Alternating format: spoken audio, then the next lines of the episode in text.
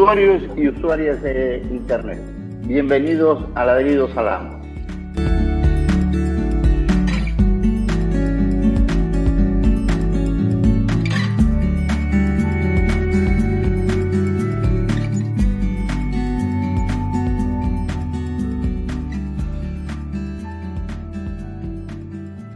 Hoy tenemos a un querido eh, amigo y además un experto que como comprobaréis enseguida, abre muchos campos para la reflexión y para el análisis, muchos de ellos, por cierto, eh, que no son temas que, que, se hablen cotidianamente cuando uno podría pensar que de eso se trata, hablar de este tipo de temas. Miguel Ángel Pérez Álvarez, bienvenido a Ladrido Salamos. Ah, muchísimas gracias, Luis. me siento muy halagado de que me a tu programa y sobre todo para gente tan querida como lo eres tú y la gente de España. Eh, Miguel Ángel es, eh, además, eh, las siglas, el acrónimo de Miguel Ángel es MAPA y, realmente muchos de, nosotros lo conocemos con ese acrónimo. Profesor de Filosofía de la UNAM, de la Universidad de México, es profesor de esta asignatura en el Colegio de Pedagogía desde hace más de casi 30 años. Eh, y él se ha especializado, lo cual no es realmente el término que mejor eh, se adapta a lo que ha hecho, pero ha trabajado mucho sobre la ética de la información y la ética del aprendizaje y de las tecnologías de la información. Y en ese campo ha publicado eh, numerosos artículos y, libros. Mapa. ¿Qué es esto de la ética de la información? Mira, yo creo que vivimos en una sociedad digital, ya no hay duda de eso. Y en, el mundo eh, artificial, en el mundo digital, en el mundo virtual, se ponen en juego muchos elementos de lo que es la existencia del ser humano hoy en día. Eh, se ha convertido de alguna manera en un andamiaje eh, de orden cognitivo, de tal manera que los niños y los jóvenes han crecido en un mundo artificial que está rodeado de tecnologías digitales y su manera de pensar al mundo, de representarse al mundo y de comunicarse y relacionarse con el resto de los seres humanos y también de interactuar con la realidad natural y con la realidad social es a través de tecnologías digitales. Entonces, si estos andamiajes forman parte de su vida cotidiana, mucho del modelo cognitivo humano se ha transformado y se ha trastocado gracias al uso de las tecnologías digitales. Eh, esto obviamente tiene muchas implicaciones. Tiene implicaciones en términos pedagógicos, porque obviamente los maestros y los padres de familia y toda la gente que no entiende esta forma de mediación tecnológica de la existencia del ser humano, pues no se pueden comunicar con ellos y los ven como un monstruo que se la pasa enchufado todo el día al, celular o a la computadora, yo qué sé, pero no entienden que esta, esta forma de conexión es una conexión distinta con la realidad. Eh, eh, yo lo que he escrito básicamente tiene que ver con cómo se ha transformado el modelo cognitivo humano a partir de varias tecnologías de la mente, eh, tecnologías como la visualización que hoy se da a través de medios múltiples, la mediación que se da también a través de la escritura y de la lectura con un lenguaje HTML, que es un lenguaje que está marcado para hipertextos, de tal manera que los chicos escriben y leen hoy en día dando saltos y pareciera cuando uno los ve escribir y leer que están este, escribiendo parrafadas, pero valdría la, pena que alguien se tomara la molestia de tomar todo lo que los chicos escriben en una conversación en WhatsApp o en, inclusive las conversaciones visuales sean a través del Instagram. Y si tú eso lo pones en un solo texto y lo analizas con, con verdadero espíritu de comprender su estructura eh, simbólica, vas a descubrir que hay una nueva manera de escribir y de leer. Eh, entonces, me parece que eso es el, primer punto de vista en, términos de, cómo están mirando las tecnologías. Eh, hay otras tecnologías que también están alterando nuestro modelo cognitivo, la visualización, la escritura con HTML, pero también, por ejemplo, lo que se da en las redes sociales. En, el libro que publicamos para Fundación Telefónica, eh, hay un artículo mío en el que reviso cómo el, el, modelo cognitivo humano se ha transformado por el uso de redes sociales en la, en la medida en que la, la, construcción de la identidad, la construcción del yo, que comenzó eh, hace 10 o 15 años a través de Facebook como una simple eh, presentación de la vida cotidiana de las personas, en realidad en una suerte de montaje, en una, en una, dramatización de la existencia y lo que ves en, en Facebook, que, que utilizan hoy en día los viejitos, porque ya los jóvenes han abandonado ya Facebook hace muchos años, es esencialmente una, una, representación de lo que quisieran ser, es más que nada un montaje de aspiraciones que una verdadera eh, presentación de lo que la gente es en, en, estos días. Eh, entonces, bueno, eso es una forma diferente de mediación. Y para terminar, me parece que hay otras, otras mediaciones, pero por ejemplo, la que me interesa más ha sido la que se da a través de la robótica y de todo lo que tiene que ver con el pensamiento algorítmico, que es lo que yo utilizo más en clases con los chicos y que te permite ver cómo se ha transformado también el pensamiento de los seres humanos cuando interactúan con inteligencia artificial. De tal manera que hoy los chicos que no saben manejar este pensamiento algorítmico y que no se saben comunicar con eh, herramientas de inteligencia artificial, les cuesta mucho trabajo aprender. Eh, nosotros hemos hecho estudios respecto a cómo esta mediación tecnológica del aprendizaje con tecnologías tan variadas como las que te he platicado han desarrollado un nuevo modelo cognitivo y están aprendiendo de una manera diferente, no significa que mejor, pero sí una manera diferente a como aprendimos nosotros, ¿no? especialmente las tres generaciones que los anteceden. Yo soy baby boomer, igual que tú, este, Luis, y hay todavía un par de generaciones más en medio que están como a medio, a medio camino y también a caballo entre ambos este, mundos y son quizás a los que les está costando más trabajo esto. Por otro lado, me parece que la ética de la información también reflexiona sobre temas que no son solamente educativos. Piensa, por ejemplo, en todo lo que son las sociedades de control, ¿no? La gente se ha acostumbrado a ver cámaras eh, que los están vigilando todo el santo día, a sistemas que los reconocen biométricamente, y no se ponen a pensar en todas las implicaciones que ello tiene, porque hoy en día somos sujetos controlados.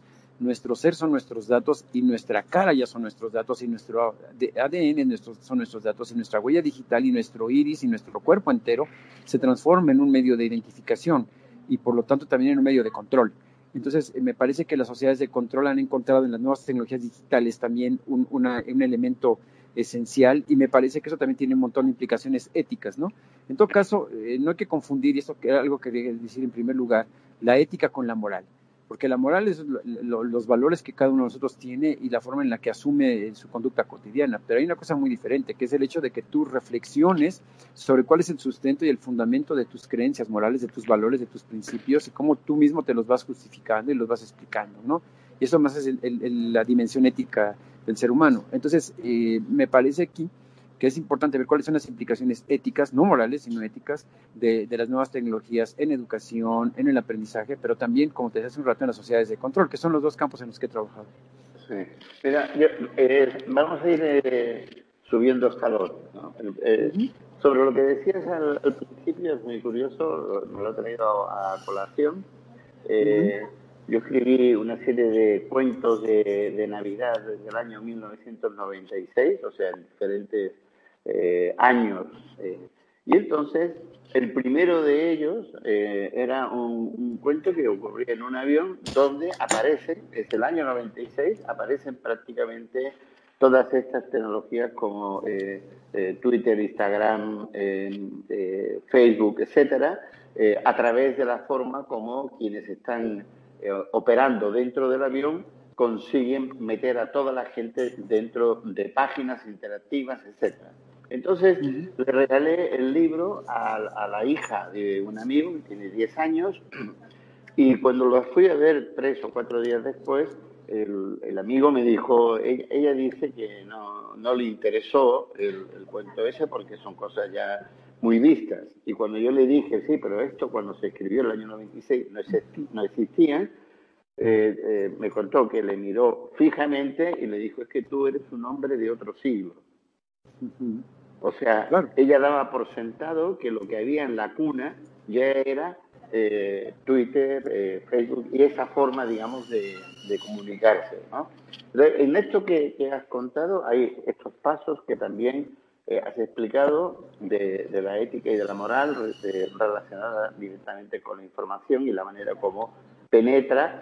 Eh, ya, ya no tiene mucho sentido hablar de la, de la privacidad realmente porque eh, la privacidad ha sido descuartizada y, y, reconstruida de manera muy diferente.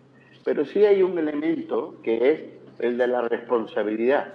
no sé exactamente de qué manera juegan ética y responsabilidad dentro de la información. Es decir, yo entrego información, pero hay una responsabilidad por parte de quien la recibe eh, en el sentido, digamos, de si cumple con lo que supuestamente eh, son los fines o los objetivos en función de por qué yo he entregado esa información y qué relación tiene esto con, la ética. Es esta, es una responsabilidad muy tan antigua como la política, ¿no? Es decir, me pides lo que quieras a mí, pero eh, si yo te lo doy, tú tienes que tener responsabilidad sobre lo que te doy. Claro.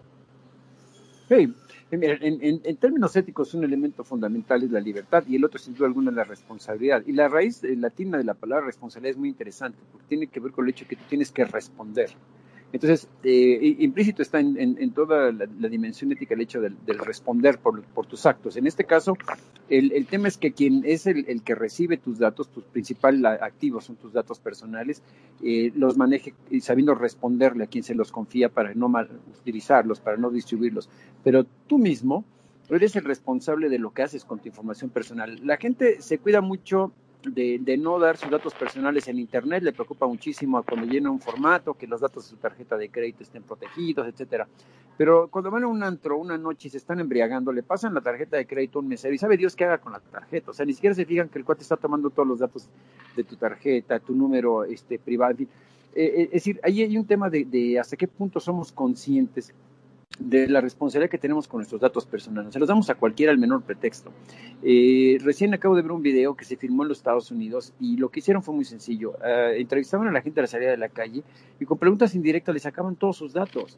Entonces el, video es interesante porque nos permite ver cómo las personas no somos conscientes del valor que tiene nuestro principal activo y cómo lo regalamos a la, menor provocación. Este es ese es un tema de manejo y me parece que el, que circule libremente en, red nuestros usuarios, nuestras contraseñas, es, es alarmante. El, otro día me ha llegado un aviso de cómo mis datos personales en una, en una este, cuenta habían sido distribuidos libremente. Entonces tuve que cambiar inmediatamente las contraseñas y estoy seguro que más de una persona lo hace, ¿no? Así no nos damos cuenta ni dónde depositamos nuestra información. Pero ahí sigue habiendo este, este, o sea, al mismo tiempo que de esto que me estás contando, está el hecho, digamos, de la responsabilidad desde otro punto de vista. Es decir, es cierto lo que dices, de que yo a lo mejor me voy eh, a un cabaret en la noche y me da igual, me desfendolo y entrego una cantidad de, datos que me ponen en riesgo, teóricamente. Pero el, el problema es que tanto si esta gente del cabaret utiliza mis datos y me ponen en riesgo, como si lo hace eh, la Agencia Nacional de Seguridad o una agencia estatal o lo que sea, eh, lo que no hay, que es el problema central, es eh, una estructura, ya podríamos llamarla jurídica, política o como la queramos llamar, que permita defender esos datos y, responsabilizar a quien los recibe. O sea, es cierto que si comparas el comportamiento en un caso es, digamos, realmente eh, estás entregándolo todo, como se diría vulgarmente, estás entregando hasta los calzoncillos o las ragas, y en el otro te pones de repente eh, muy quisquilloso diciendo, no, no, usted no me toque esto, no me toque lo otro. Pero en el fondo, de uno o de otro caso, lo que no tenemos en este momento es una responsabilidad que nos permita defendernos, independientemente de que nosotros mm, actuemos de una manera, por decirlo así, caótica. Sí, sí. En, ese, en ese nivel, fíjate que hay, un tema que, que recién, eh, hace escasamente un año, cerrando un congreso internacional, me tocó ser el speaker para el tema del manejo de datos personales, sobre todo datos biométricos. Hay algo que les, que les comentaba yo, es que la obligación del Estado, igual que el de las empresas que están manejando este tipo de, de vaults, no sé cómo se diga, no sé, de, contenedores de información de datos personales, que pueden ser hackeados con la mayor facilidad, es el qué tipo de sistemas se utilizan para proteger. Y este es un, este es un tema de ética para el diseñador de sistemas autónomos, ¿no? Si tú tienes un sistema autónomo, tienes una responsabilidad ética y muchos de los diseñadores de sistemas autónomos no tienen ni siquiera conciencia de las implicaciones que tiene hacer un vault que no sea a, prueba de, un, de, un, ataque cibernético. ¿no? Los hackers son expertos en buscar bases de datos y es relativamente sencillo hoy en día que tú puedas este, hackear eh, sistemas, inclusive bancarios. Hoy aquí en México, por ejemplo, desde el día de ayer los sistemas bancarios tienen problemas porque alguien trató de hackear el sistema de, Vault del, Banco de México y todos los espellos, o sea, todas las eh, transacciones que se hicieron a través de banco a a banco a través del, Banco de México, sufrieron eh, dilaciones o inclusive están detenidas porque hackearon el sistema. Imagínate, el Banco de México, estás hablando del, banco más importante del país, eh, que además es el, sistema de intercambio de, activos entre diferentes bancos, y lo hackean. O sea, imagínate tú el nivel de penetración que tienen los hackers en, las bases de datos, la importancia y la relevancia que tienen esos assets. Y entonces, el, tema de la responsabilidad de que diseñe el sistema es muy grande. Lo que tú decías hace un rato tiene que ver con, con las instituciones. ¿Qué tanto cuando tú hablas con las instituciones te pueden mostrar cuáles son eh, claro, en información que se pueda conocer, los sistemas con los cuales protegen el, valor más importante de las personas. Eh, eh, la Unión Europea ha enviado un montón de, iniciativas a sus congresos para tratar de proteger datos personales. Ni te quiero decir en América Latina y en los Estados Unidos, donde de plano estamos absolutamente desprotegidos, ¿no? y, es sin duda alguna un tema que tiene que ver con lo ético y que tiene que ver con lo legal y que tiene que ver con lo político. En las tres dimensiones me parece que los ciudadanos deberíamos de estar actuando para evitar que seamos fáciles víctimas de este tipo de, atropellos y de invasiones de nuestra privacidad y de nuestra seguridad personal, ¿no? Sí.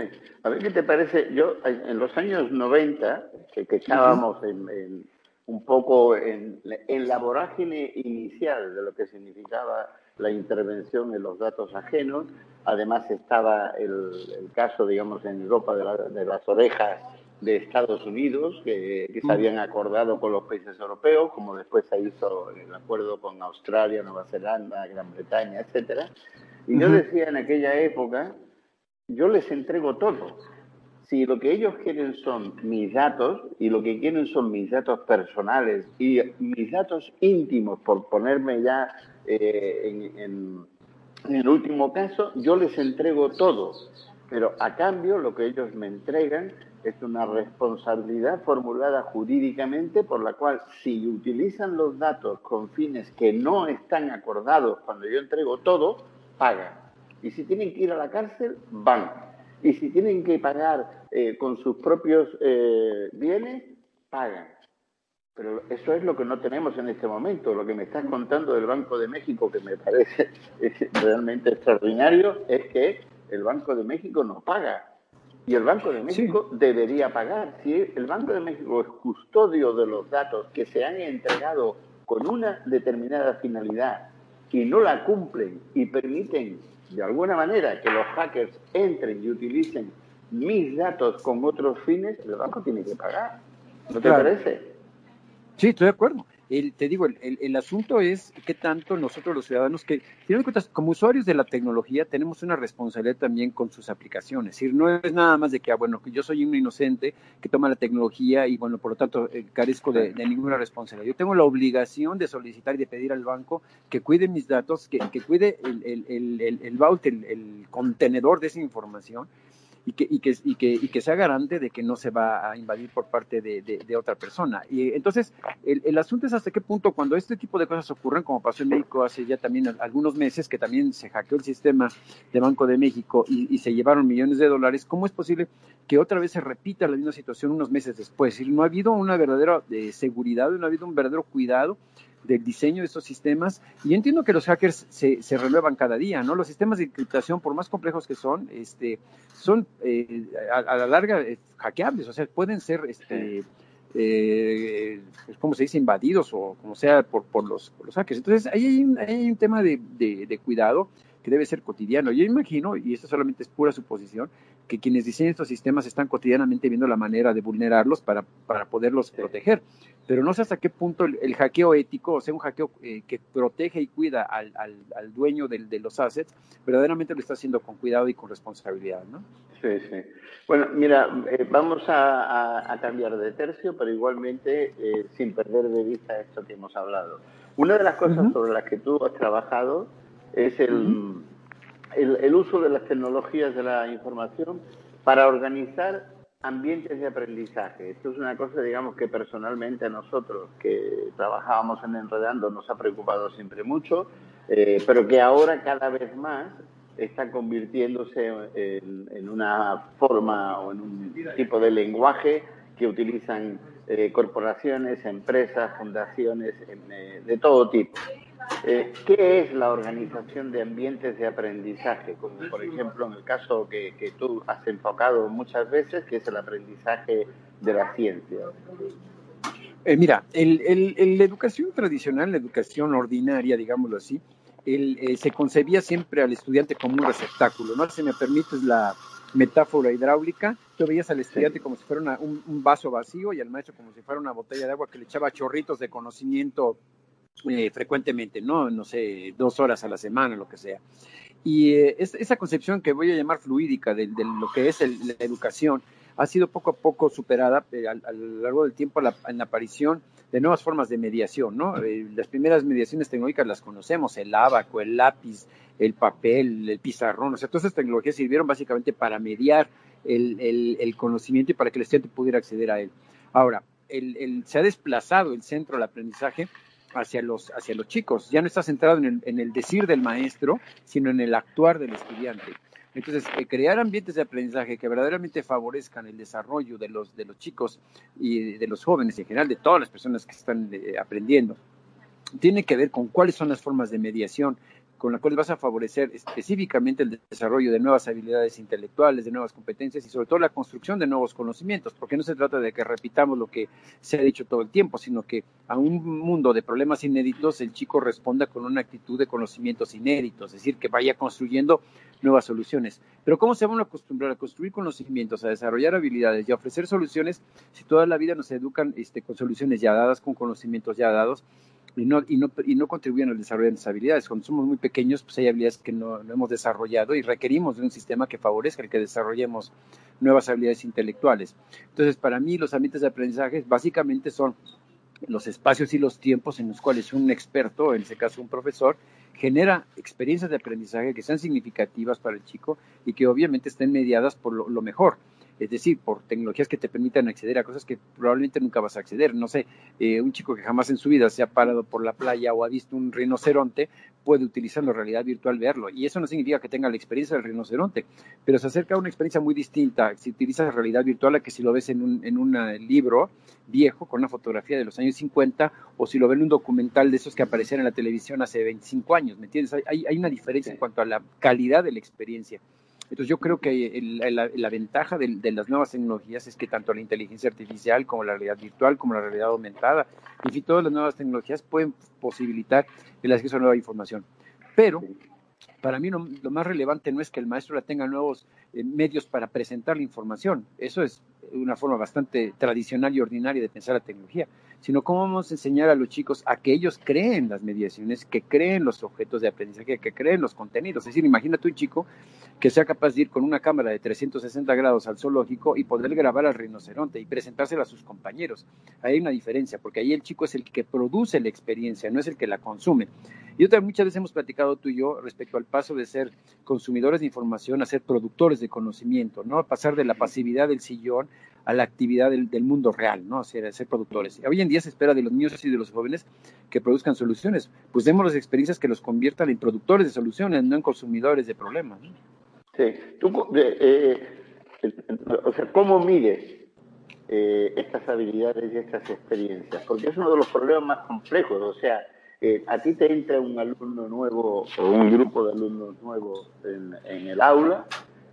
Tú eres un profesor que tiene eh, un determinado background o experiencia de, de, cosas que has hecho en otras circunstancias y en otros eh, ambientes eh, y que te permiten tener una casuística que en el fondo, digamos, todo, esa, todo eso junto forma parte de tu experiencia. Y empiezan los niños a hacer cosas, ya sea bajo tu dirección o bajo la dirección que ellos logran imprimirle a eh, las nuevas formas de trabajo. Pero ¿cómo se miden esas habilidades? ¿Cómo se sabe que el niño está progresando o que está progresando desde el punto de vista de lo que tú estás planteando o de los desafíos que les está planteando el mundo en el cual ellos se desenvuelven? Mira, nosotros establecemos... Me refiero, sí, ¿eh? Eh, sí, sí, entiendo, entiendo. Mira, el, el tema es la importancia de la medición, o lo que tú llamas medición, es decir, de la evaluación del aprendizaje, es qué tanto lo que yo estoy haciendo como intervención está favoreciendo el desarrollo de las habilidades, la construcción de conocimientos, las nuevas actitudes. Yo creo que tiene que ver específicamente con la conducta de los chicos, ¿no? Si tú te, paras en un aula y ves que el aula está eferveciendo, los chicos se están moviendo por el salón, están produciendo cosas, están dialogando entre ellos, están generando productos de muy diferente índole, desde una simple intervención en, un documento escrito hasta algo más complejo como una representación, un nuevo video publicado, un nuevo programa de televisión, un nuevo programa de radio, una nueva aplicación en el móvil, etcétera. Todo eso son evidencias de que los chicos están aprendiendo. Aquí lo difícil es poder establecer cuáles son, digamos, las, conductas, los eh, comportamientos que hay que observar para que nos permita ver que hay un avance, que hay un progreso y que hay un cambio en, en las habilidades que los chicos tienen. Si los chicos demuestran ser habilidosos, competentes para resolver problemas nuevos, significa que lo que estás haciendo en el aula funciona. Y, para eso los maestros utilizamos muchas cosas que se llaman rúbricas o listas de cotejo o lo que sea, que nos permiten establecer ciertos niveles de logro. No son estándares, para decirlo así. Es como poner la valla que vas a saltar, ¿no? Yo te pongo una valla lo más alta posible, tengo una alta demanda cognitiva, y yo mido qué tanto el chico se acerca a superar la valla o no superarla. Eso es la forma de medirlo, ¿no?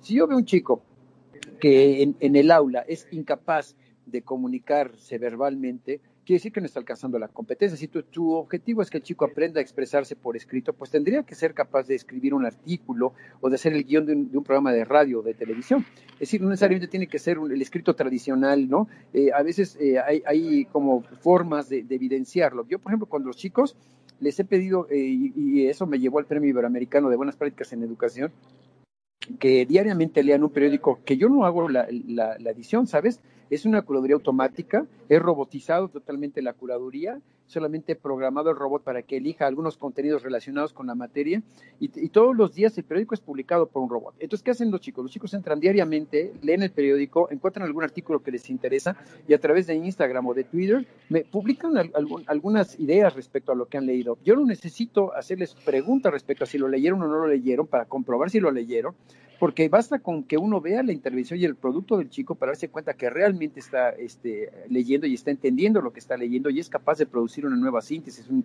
nuevo concepto, una nueva idea, ¿me entiendes? Entonces, es mucho más complejo evaluar hoy en día que cuando en la, manera tradicional, porque en la manera tradicional, pues tú preguntabas a la persona si había memorizado información y con eso tenías. Ahora no, ahora es mucho más complejo evaluar porque tienes que verificar que uno realmente ha desarrollado una habilidad, una competencia. Sí. Eh, esto plantea otro, otro problema. A nosotros nos interesaba muchísimo y, nos rompió un poco el entramado neuronal, que es el trasvase de esa información y de ese conocimiento. Es decir, vamos a poner por caso, esta generación que ha entrado ahora de X cantidad, de, X años o lo que sea, eh, hacen esta experiencia que, que explicas, que es una experiencia eh, fenomenal, formidable, eh, y después entra, dentro de seis meses o, en otro año, otra generación, vuelve a repetir la experiencia. Eh, hay formas de, de, traspasar la experiencia anterior a estos nuevos para que, en cierta manera, estén montados sobre experiencias anteriores. Sí, el, tema fue que yo evolucioné desde una forma muy tradicional de, de, evaluar en los años 70 y 80 a formas como las que hoy se presentan. Por ejemplo, yo, yo no me imagino, pero supongo que cuando Messenger, este, Instagram y Twitter y todo eso se fundan en una nueva aplicación en la que se va a combinar lo visual con el texto, con lo auditivo y yo no sé con qué más, eh, va a haber diferentes maneras de que los chicos evidencien que están aprendiendo, es decir, que están mejorando sus competencias, sus habilidades y están construyendo nuevos conocimientos. aquí lo que me parece esencial es eh, que, la mediación tecnológica sirva no solo para que el maestro se comunique, sino para que el alumno produzca, ¿no? Eh, si tú quieres eh, que algún chico entre a trabajar contigo ahí en, en, la revista o en la radio, le pides al chico que, sea competente para escribir un guion, etcétera. Ahora la pregunta es cómo va a lograr alguien, por ejemplo, pensar el programa de radio de una manera diferente, no como tú y yo ahora que estamos hablando y hablando y hablando, que para muchos chicos es ya como una forma muy anticuada de, comunicación, sino cómo construimos nuevas formas de interacción. Por ejemplo, estaría genial que mientras tú estás y estamos hablando en esto, tuviéramos conectadas nuestras cuentas de Twitter, estoy hablando solamente de una tecnología relativamente ya vieja como Twitter, y pudiéramos estar interactuando con la gente que nos escucha, ¿me entiendes? sería diferente y, muchos eh, comunicadores, así les llaman, han probado con eso, ¿no? De interactuar con su público mientras están hablando, mientras están presentando algún contenido. Eh, Mapa, eh, Miguel Ángel, Miguel Ángel Pérez Álvarez, lamentablemente hemos llegado al final y, además me parece estupendo que ya, hemos llegado al, al final eh, con una firme declaración de que estamos viejos tecnológicamente y que los chicos tendrían que haber hecho algo más entretenido y abierto de lo que hemos hecho nosotros. Aún así, bueno, eh, espero que haya profesores y haya maestros por distintas partes eh, del planeta en castellano que les diga a los chicos, escuchad esto que merece la pena. Ojalá, quiera Dios que todavía alguien nos escuche. bueno, Mapa, eh, como te digo, hemos llegado al final. Te agradezco muchísimo eh, tu participación eh, y además las luces que has repartido sobre una serie de, temas que cada vez importan más y se renuevan además con mayor fuerza cuando le queremos meter mano. Sé que repetiremos Sé que volveremos con, muchas de las temáticas que has planteado que han quedado a mitad de camino y muchísima suerte eh, en el trabajo que estás haciendo y muchísima luz y conocimiento y que los chicos eh, entiendan muchas de las cosas que estás planteando que son realmente eh, muy vanguardistas. Gracias y hasta la próxima. Gracias, usuarios de Internet, eh, agradezco de nuevo este ejercicio eh, de, participar de alguna manera, en principio escuchando, en esta nueva edición de la Dividos Hablamos.